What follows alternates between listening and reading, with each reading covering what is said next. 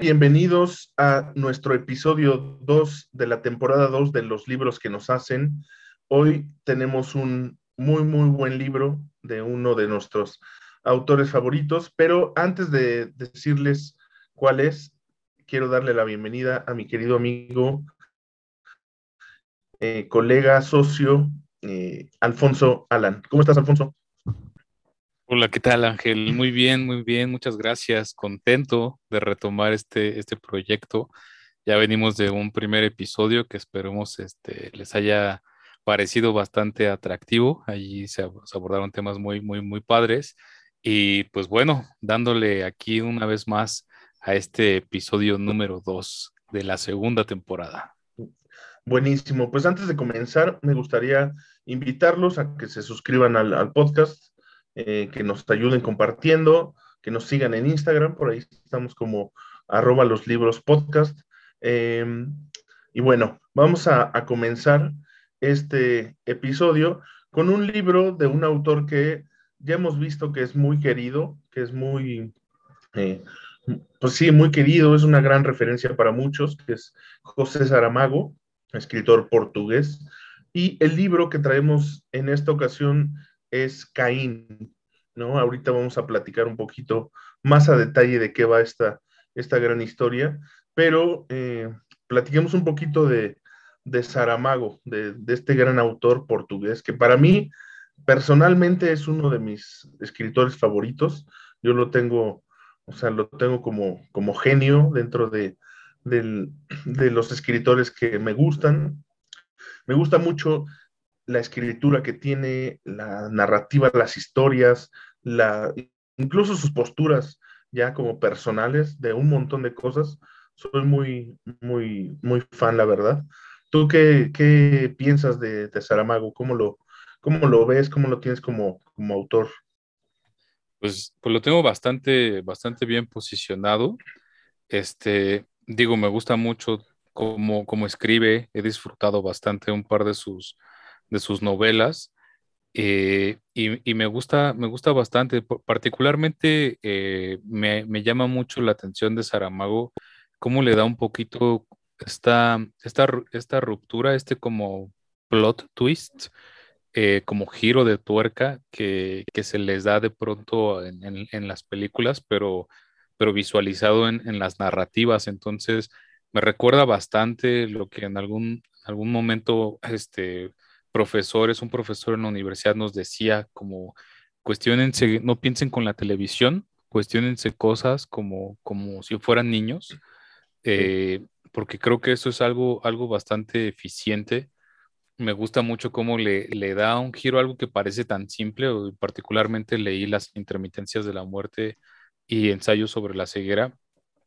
Entonces, como desde algo tan simple al, hecho de, de decir, ¿qué pasaría si de pronto dejáramos de morir, no?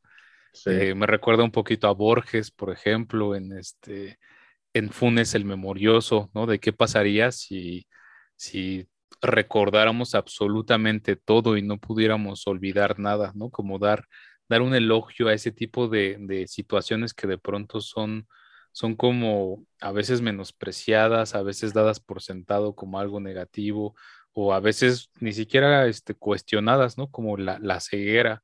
Cuando cerramos los ojos, pues vemos este, distintas tonalidades, pero pensamos como en la oscuridad, en, lo, en, lo, negro, y pensar como en una ceguera blanca me parece también como algo, o sea, pequeños toques sutiles que, me, que me, me, son maravillosos. O sea, me gusta mucho eso de Saramago. Él era un periodista, novelista, poeta, ensayista, portugués, ¿no? Nació en 1922, murió en el año 2010, ya tiene 11 años eh, que murió. Él creció en una, digamos, familia de bajos recursos, no, no fue un académico, una persona que estudió, tuvo que trabajar desde joven, pero digamos que aquí entra el acote interesante, amante de la lectura y desde joven, mientras trabajaba, leyendo a todos los clásicos, ¿no? Fue un, autodidacta, una persona autodidacta y fue hasta ya entrado en edad, hasta los años 80, que empezó a tener éxito como escritor, ¿no? Ya cerca de sus 60 años, publicó este libro que se llama Viaje a Portugal y que fue el primero, digamos, que, que tuvo reconocimiento, ¿no? Como escritor, había estado haciendo cosas de periodismo, cosas de este tipo, y ya en, el 98 ganó el, el, Nobel de Literatura con ensayo sobre la ceguera, ¿no? Este gran libro que ya, que ya eh, comentamos hace rato, que de hecho tenemos que hacer un episodio al respecto porque si recuerdas hicimos nuestra primer transmisión sobre este libro, pero no quedó grabada, ¿no? Entonces no tenemos un episodio sobre ah. ensayo sobre la ceguera, lo vamos a hacer, porque estoy seguro que es un, libro que a mucha gente le interesa. Sí, completamente. Hay que hacerlo. Y tiene muchísimas cosas para, para extraer. Pero bueno, pasemos al libro. Caín. Esta, esta fue la última obra publicada en vida de, de Saramago. Se publicó un año antes de, de la muerte ¿Y de qué trata? Pues básicamente es, una ficción, hay que entenderlo desde esa manera, hay que entrar a este tipo de historias eh, desde la ficción, hay que saber eh, y entrarle también con una, con una mente muy abierta, ¿no? Porque es un tema que nace evidentemente desde los relatos bíblicos, ¿no? Platicábamos hace, hace rato que no, tú no tenías como tan presente la historia de, de Caín y Abel. No, o sea, yo no sé si, si le pase también a muchos escuchas. Este, sé que está presente, sé que es parte incluso como de, la Vox Populi, de la cultura popular, y, y aún así, pues como que no tenía clara esa idea, o más bien la historia. Tenía la noción de que algo había pasado, de que son hermanos, Caín y Abel, pero, pero ya no sabía esto de que eran hijos de, de Adán y Eva, de la envidia. Sabía que había, había una tragedia ahí, ¿no? Pero no conocía así el, la, historia como tal. y también, Ajá, exacto. tampoco como que fue de mi interés tal cual y no, no profundicé en ese momento, ¿no? Entonces no la, no la conocía. Ok.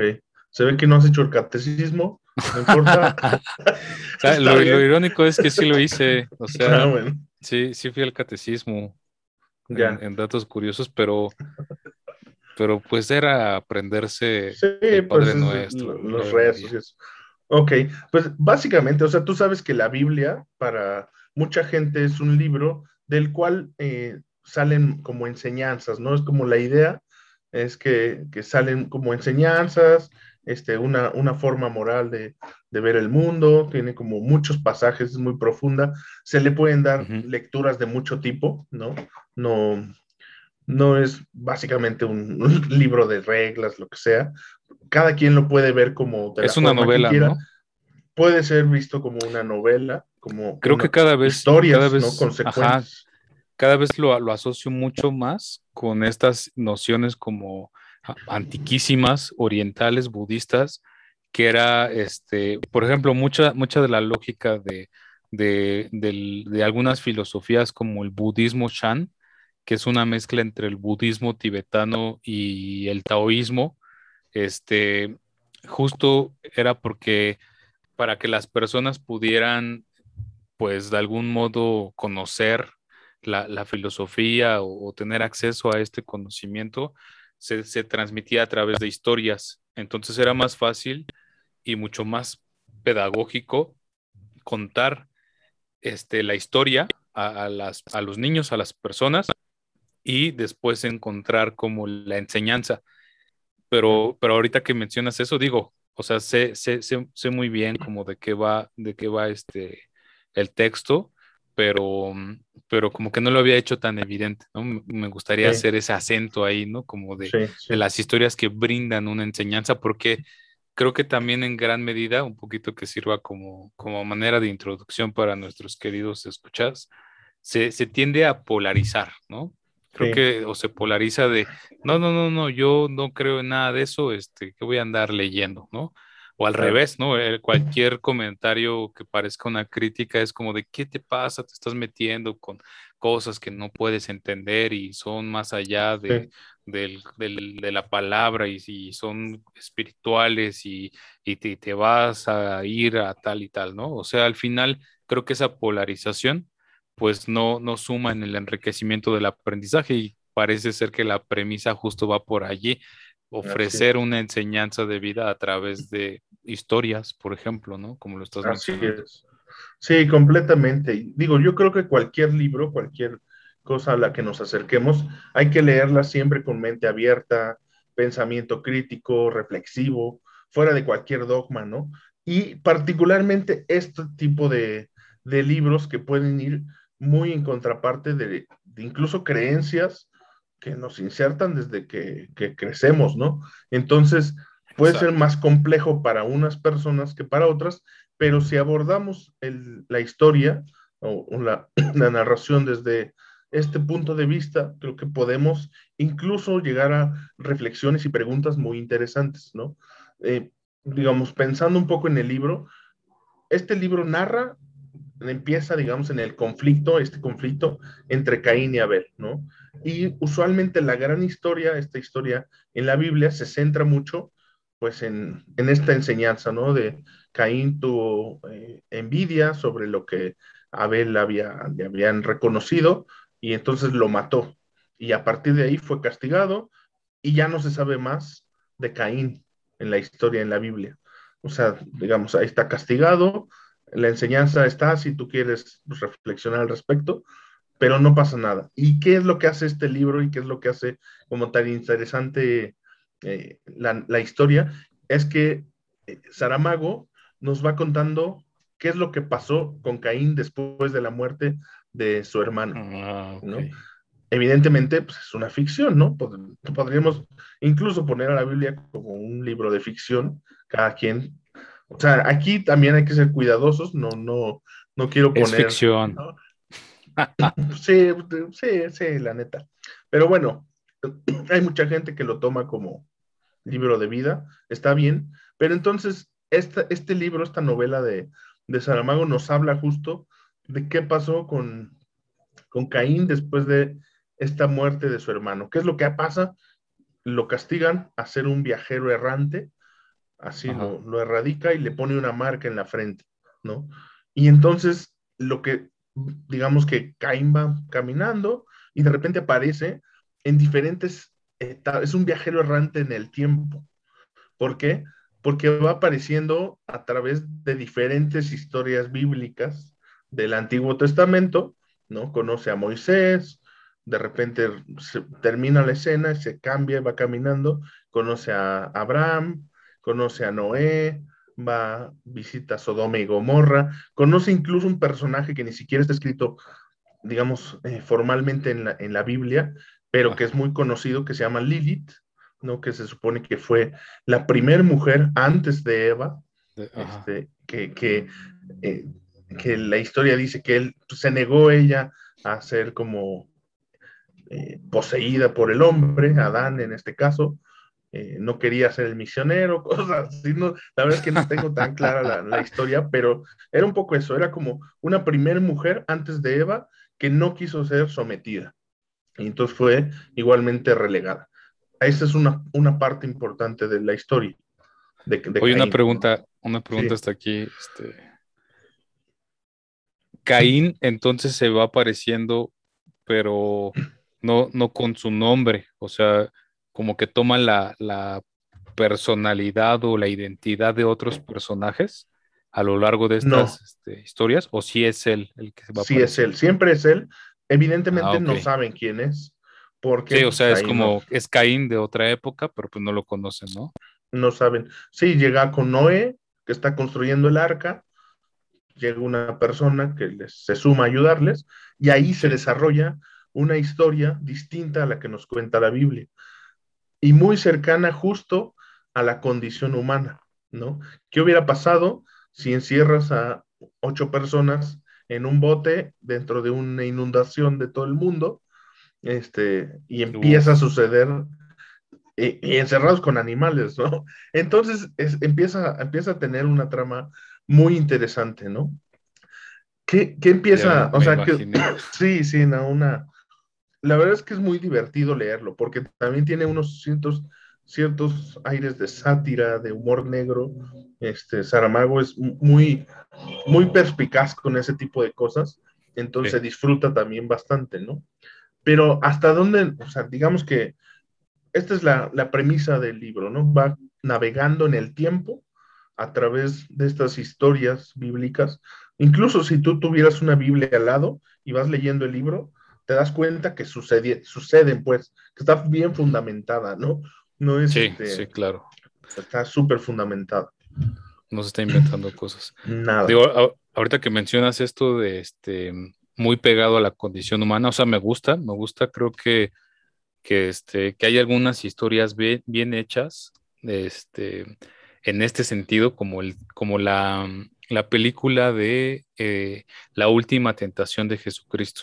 Sí, o sea, creo que esta, esta premisa de qué hubiera pasado, sí, o sea, en, en la historia, eh, independientemente de, de- de todo este tema del que entre como que vacilamos y entre broma y en serio, de, de ficción, si, si hubiera eh, sido un, un Jesucristo que, que en vez de, de dedicarse y sacrificarse por, por las personas, eh, eh, un Jesús de Nazaret que en vez de sacrificarse y, en, en la crucifixión hubiera tenido pues su esposa, ¿no? Con María Magdalena y sus hijos y como Sí. muy, muy pegado a, a lo que realmente pasó, ¿no? O sea, Sí, me, me parece muy curioso también, nada más, este, perdón que, que- que haga esta intervención, intervención eh, en, en- en tu narrativa, pero creo que, que vale la pena. Hace no mucho tiempo se publicó como la, la, la imagen de, con, con el uso de, de inteligencia artificial algorítmica de cómo era el verdadero rostro o cómo hubiera sido Sí. el verdadero rostro de, de Jesús, ¿no? De Je- Sí. Jesús de Nazaret. Y muchas personas eh, lo, lo negaban, ¿no? O sea, era como de, Sí. no, claro que no es, eh, ¿cómo va a ser así Jesús, ¿no? ¿Cómo, cómo no es esta persona blanca de, de- de ojo claro y cabellos largos y barbado y, sí, y guapo, ¿no? O sea, es como de, no me digas que, que es este, este, este ser que me estás poniendo aquí, este ser humano, pues no, o sea, es, es como, me, me recordó también un poquito a, a, a Rius, eh, no recuerdo bien si el libro era Jesucristo de carne y hueso o era otro, a ver si ahorita me acuerdo, que, que habla acerca de la historia de la religión y, y menciona cómo, cómo surgió el monoteísmo, ¿no? Porque, pues bueno, era, era muy común hablar de, de la adoración a múltiples deidades, ¿no? De las, Sí, de las cosmovisiones politeístas y de pronto se fue encaminando hacia un tipo de, de monoteísmo, un solo Dios y de muchos santos que, que a los que las personas les rezaban y que de pronto al hacer como todo toda la depuración, ¿no? Por, las por la institución eclesiástica, la iglesia, de decir, pues bueno, ya es, la, la iglesia ya no, ya no certifica que los siguientes sean considerados como santos, ¿no? Y las personas en casa era como de, ¿qué? Pero si yo tengo aquí mi figurita de. San, San Alfonso Alan, al que le rezo todos los días, ¿no? Sí, y como que ya no es un santo y los, los, los, pues, la- las autoridades eclesiásticas, los padres de las iglesias locales, les decían, pues si quiere, sígale rezando, ¿no? No, la iglesia no lo considera un santo ya, pero si usted quiere, récele, ¿no? Y Sí. es como, como el placebo, ¿no? Como la palmadita Claro. de, pues, pues es, es darle a tu hermanito chiquito el, el control del play que no está conectado juegue, ¿no? Juégale al Mario, vente. La sensación es real, pero Sí, pues no está, no está participando, pues. ¿no? sí, sí, sí.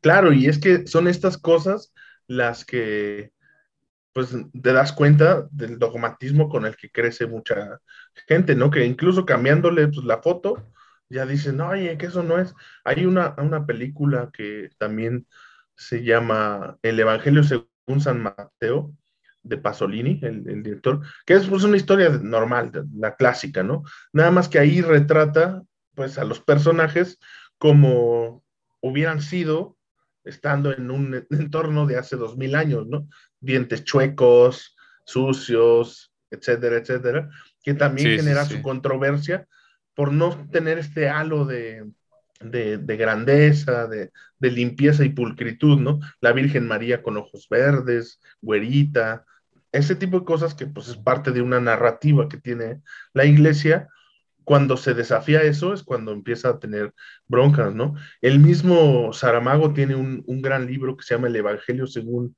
Jesucristo, que también va un poco en este tinte de, esta novela. Es una, es una, yo creo que es incluso más retadora que esta para la gente que está, pues, que muy, muy adentrada al tema católico religioso, pero también muy buena para para la parte reflexiva, ¿no? Que aquí, esta es una de las cosas que yo creo que tiene esta novela. Nos lleva, o sea, a, través de la de estas historias que va narrando de Caín en los diferentes pasajes, nos lleva a hacer una crítica pues, moral y ética sobre el juicio de Dios, porque Dios también aparece en los escenarios, ¿no? Y nos muestra a este Dios más bien iracundo, bélico, rencoroso, chantajista, que incluso hace apuestas con Satanás para ver quién, tiene la razón, para ver si pasa lo que uno o el otro este, dice que va a pasar. Eh, cosas así, ¿no? Bueno, entonces hay un pasaje interesante en, en, la escena de Sodoma y Gomorra, donde, donde Dios pues ya está decidido a destruir la ciudad, ¿no? Porque ahí estaba lleno, digamos, hombres y mujeres dividinosos, viviendo eh, eh, el disfrute, siendo corruptos. Siendo felices. Siendo, siendo felices, sí. Entonces dijo, no, pues esto no está permitido, voy a destruir la ciudad, no tienen perdón. Y aquí viene un personaje más, le pregunta, oye, pero ¿y si hubiera aquí unas, no sé, 40, 30 personas buenas, ¿tendrían el perdón? Y le contesta que sí, sí podrían tener el perdón. Y así le va a... Y si hubiera una sola persona buena, ¿tendría la ciudad el perdón? Pues sí, yo creo que sí, pero yo ya tomé la decisión. Un poco así es como dijo, pues yo ya decidí y pues me vale, ¿no? Y entonces aquí Caín se pregunta, dice, a ver, yo, Caín, maté a mi hermano y fui castigado. ¿Quién va a castigar a Dios por matar a sus hijos? Se cuestiona, nos cuestiona como lectores, ¿no? evidentemente, y, y, nos lleva como estas preguntas de, y que yo creo que es una pregunta que mucha gente se hace, incluso a mí me la han hecho como este, personas así muy religiosas o que están cuestionándose cosas. Y esta, esta pregunta que te extiendo y les extiendo a nuestros escuchas es, ¿por qué un Dios presentado como bueno hace o deja que ocurran cosas malas? ¿No? ¿Sabes? Siempre hay esta pregunta, ay, ¿por qué Dios no para las guerras y que no sé qué? ¿Por qué si es tan bueno? ¿Por qué si es tan bueno? Mandó el COVID. Si era tan bueno, ¿por qué se murió? Entonces. En los Simpson. Llega, sí, exacto. O sea, llega a ese punto de, dentro de la misma novela, en las situaciones que van sucediendo, a cuestionarte, oye, este personaje, este Dios que sale aquí, pues es manchado. O sea, ¿por qué es manchado si él dice que es bueno? Si todos nos dicen que es bueno, si todos dicen que es amor, que es, o sea, y, ahí, y a él, ¿quién le pone freno? ¿Hasta dónde llega su... Pues es el Dios, pero, o sea, ¿por qué hace lo que hace? Pareciera que tiene un, gusto eh, desenfadado por que las cosas malas también sucedan, ¿no? Entonces, por eso es importante, eso es un poco como la historia del libro que nos lleva como a estas reflexiones que uno va cayendo. Digo, entre más desapegado eres de la religión católica, más bien te da como un poco de risa, vas diciendo, ah, pues está, está cagadón, pero yo me imagino una persona, yo creo que una persona como metida al rollo de, de su religión creyentes como tal vez no practicantes, sí les podría llegar a cuestionar mucho, ¿no? Es, o sea, es un libro que puede llegar a, ser muy retador, en este sentido de que te va a presentar para, para empezar, como dices, ya una figura que conoces de cierta forma y te la va a presentar de una manera completamente diferente, ¿no? Que incluso hay gente que solo mencionarlo ya este, les da como la temblorina, este, y, y entra esta parte de no poder cuestionar eh, cosas que te enseñaron desde siempre o con las que estás como casado en cuanto a las creencias, ¿no? Entonces, eh, digo, a manera de, conclusión, eh, me parece que es muy interesante poder acercarnos a lecturas que nos desafíen eh, en torno a lo que creemos, ¿no? Una, poder establecer estas creencias que tenemos, del tipo que sean, y dos, poder acercarnos a historias eh, que nos lleven, historias, eh, libros, cualquier tipo de, cuestión que nos pueda permitir cuestionarnos y cuestionar lo que se nos ha dicho, ¿no? Pensar a través de esto y, generarnos un, criterio propio. Porque, bueno, esto es lo que tiene de retador esta, esta, esta novela. Sí, sí, sí, sí. Digo, este, me parece bastante interesante. Yo creo que aborda, aborda de manera muy asertiva muchas temáticas, entre ellas yo creo que las que están como más, este, más evidentes, pues tienen que ver con, con la parte del, pues de lo que creemos como certero, lo que creemos como, como una realidad, como algo seguro, algo inequívoco. Y es difícil, ¿no? Es difícil romper como con esos paradigmas. Es, siempre más sencillo reafirmar el tipo de, de, idea que uno tiene, ¿no? Porque además es una connotación, no me atrevería a decir que natural, pero sí al menos es más cómoda, E, es más cómoda y ha sido una tendencia mucho más este, latente buscar o acercarte a personas que piensen similar a ti o que piensen este o que reafirmen tu sistema de creencias o hay algo que se llama la teoría del, del endogrupo, ¿no? En, en, los procesos de influencia social y colectiva que desarrolla el psicólogo social Serge Moscovici, habla acerca de la teoría del endogrupo y del exogrupo. Y dice algo así como que las diferencias del exogrupo reafirman las, las, las similitudes con el endogrupo. Y esto no se explica de otra forma más que decir, este, si, si nosotros le vamos a las chivas, ¿no? Eh, y vemos que esos de allá son americanistas, entonces esas diferencias del otro, ¿no? De decir, ah, esos americanistas se visten de amarillo, este, y verdad que está mejor vestirse de rojo con blanco, qué sé yo. Entonces esa diferencia del otro reafirma la identidad con, con, con mi endogrupo, al grupo al que, al que pertenezco. Y es algo natural, ¿eh? O sea, eh, bueno, natural es algo que se ha naturalizado socialmente. Es como quizás sería lo más apropiado de decir, porque pocas veces cuestionamos aquello que realmente, que, que, realmente nos hace o nos define, porque, porque es difícil, ¿no? porque, porque fundamentamos nuestra identidad en ello. Ahorita que decías, tal vez para nosotros como a manera de de broma o nos dé risa o, lo veamos así como una especie hasta chusca, divertida, pero, pero sí, piensa, piensa que, este, que tu identidad se fundamenta en un sistema de creencias y que de pronto alguien las cuestiona. Es, es, un mecanismo también como decir, oye, ¿qué te pasa para decirme qué pienso, cómo, cómo, si yo he vivido mi vida y sé qué es lo que he hecho bien y he hecho mal, y que pues va por otro lado también, ¿no? O sea, qué, es bueno y qué es malo, en qué se fundamenta, desde dónde lo estamos eh, preconcibiendo y, y, por qué estamos diciendo que algo es bueno que algo es malo y, y en qué nos basamos, ¿no? Al final las cosas cambian, las cosas pueden transformarse, lo que era, entre comillas, bueno o podríamos utilizar el concepto de normalización, ¿no? Lo que era normal hace 50 años, pues, pues, ahora no lo es, ¿no? Y eso no quiere decir que esté mal, ¿no? Al contrario, se, busca un punto de crecimiento, ¿no?